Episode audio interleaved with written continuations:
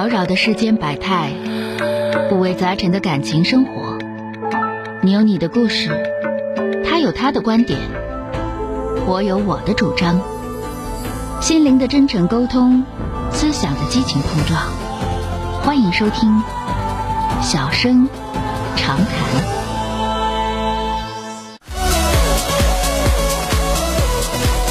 好的，抓紧时间再来迎进打进这个三号线的这位女士啊，喂，你好。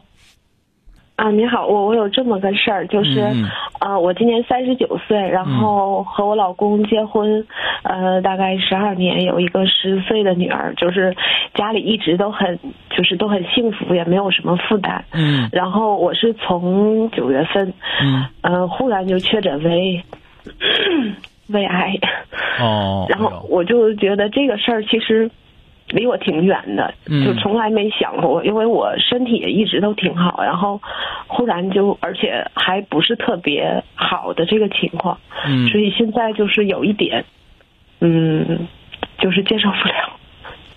是这样，就是说，嗯、这个事儿吧，就是首先我想跟你说，叫谁接受谁也不好接受，所以说我觉得你的心态是正常的，你搁我我也接受不了，你说是不是？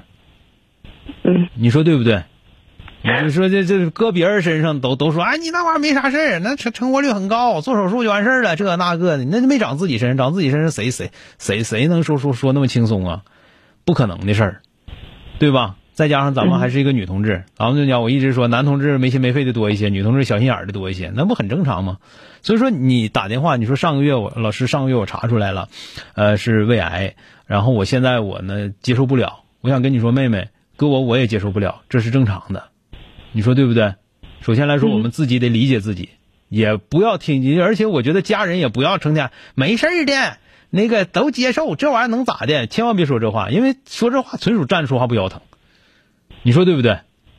嗯，然后现在呢，就是我刚做完手术，然后嗯。还要后续的化疗。嗯。然后这个化疗呢，就是费用可能会大一些。嗯。呃，我呢其实也有这个可以承受这个经济的这个能力，嗯嗯，但是就是如果这个化疗结，因为我们不知道后续还有没有就是更更多的那些，所以我想把这个钱，要不然就留给孩子，嗯，不行，那你两回事儿就是，你两回事儿，就是因为就是我知道的啊。喂，你现在还在收音机前吗？啊，在这啊，在电话前啊。就是这个事儿，我为啥我说你的想法不靠谱呢？就是首先来说，咱们你像像你说的，你也不懂，我也不懂，对吧？但是谁懂？咱得首先来说，咱们信任人大夫了，咱就说大夫懂，你说是不是？那么大夫给的建议才是我们应该做的，才是应该按照按照这个方法去做的，听明白了吗？嗯，这个你就是是咱们都不懂，你不能听那些都不懂，你包括你听我的都不准，你得听谁懂。说正常来讲，像你这个情况，人家讲术后成活率大概多少，百分之多少，然后成活期限五年成活率、五年存活率、十年存活率、十五年存活率，是吧？这是人家是有调查的，有有这个有研究的，你想想对不对？所以说我反正别人我不知道，我知道的。就是也是他那个胃切除的很大很大，这个不是不是说的切一小块拉倒了那种，穿个毛肚都不够的，不是那样的，切的很大。呃，然后呢，他经过这个化疗啊，加上继续治疗啊，那么现在十多年了，嗯，就是是医生说说我这个就是复发率就是有点高，然后我存活率比较低。复发率高也好，或者说存活率低也好，这是医生说的，但是医生说让不治了吗？我我就想，如果就是没有把把我们家所有钱都花了，才给我那换那不至于。一两年的寿命，那不如留给孩子。那不至于，那不至于啊。就这个东西吧，是这样。你听我跟你说啊，就说的，首先来说，咱们做完手术，那照那么说，那咱不做手术就得了呗。你想想是不是？咱们做完手术了，做完手术了之后呢，咱们最起码来说，我们要按照大夫的要求，一定要继续治疗。这个才是，这是这走的是正常的路数，你说是不是？嗯听明白了吧？那么作为我们来讲，作为我们来讲，当哥的我不会说那些心灵鸡汤，就整的我们我们生命是怎么怎么地，我们来到世间，我们还有很多爱怎么地。我我我我我我不是不会说，我干这行的，我能不会说吗？但是我觉得说那玩意虚鼻张肚的太没意思了。我就想跟你说，首先来说，和病魔做斗争是我们的责任，这是我们的责任呐。我们人家大夫那头肯定他是把最不好的东西都告诉你，要不然他出医疗事故了，对不对？嗯嗯但是呢，咱们从很多事情说的，很多事情的胜利与成功，他都不是原来知道的。你想想是不是？对，那么很多的成功，往往在在坚持一下的努力当中。这个就是我觉得啊，我觉得我们应该有这样的一个心态。听见了吗？那么你如果听哥话，你听哥话，就说既然我们已经我们既然做手术了，那如果说照那么说，那话我们不手术都不做了，我直接就旅游去了，爱上哪儿上哪儿，对不对？对不对？咱不没有吗？咱既然做手术，做手术的后续治疗，这个你听听哥的啊，后续治疗是一定要做的。至于说嗯大夫说两年之后，有可能两年之后他得病了，你都没事儿听明白没有？这是开玩，这是开玩笑，知道吗？但是咱们说，你说有没有这种可能？很有这种可能。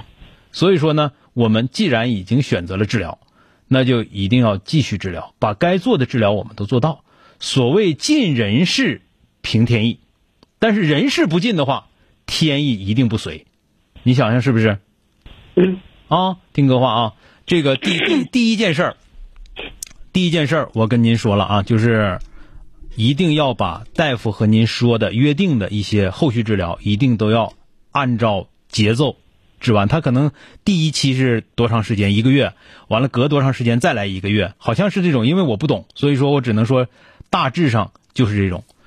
对呃，你要把这些后续治疗该做的做了。第二呢，就是我觉得有一个什么样的这个面对这样什么心态呢？就是说，我现在崩溃一定是正常的，我现在有各种各样的想法都是正常的，因为什么呢？因为我现在还不接受，但是早晚我们会有接受的时候，我们将接受这件事情。我不知道你高考的时候顺不顺利，挺顺利的挺顺利的。你别看我，我复习九年，啊。那高考的时候，那成绩一出来，那是不接受的呀，那是不接受的呀。但是后来那都这样了，那你确实你那分儿你那分儿你你打一百多分你七科，你咋上大学呀？是不是？你就得接受这件事情。那么这个接受的过程是一个时间的过程，知道吧？它是一个时间的过程。那么逐渐的开始适应。我呢是一个癌症患者，那么在这癌症患者当中呢，我算既不算最好的，也不算最不好的。那么我接受这样的情况，然后和自己讲和，和自己讲和，让自己呢有一个快乐的心态。自己快乐不起来的时候，也尽量让周围的人快乐。好的，比方说，让我的丈夫快乐，因为他一直很爱我；让孩子快乐，因为我是他的依靠，对吧？嗯那么我快不快乐，其实对于他们来说很重要。那么我快乐的时候，他们一定就快乐。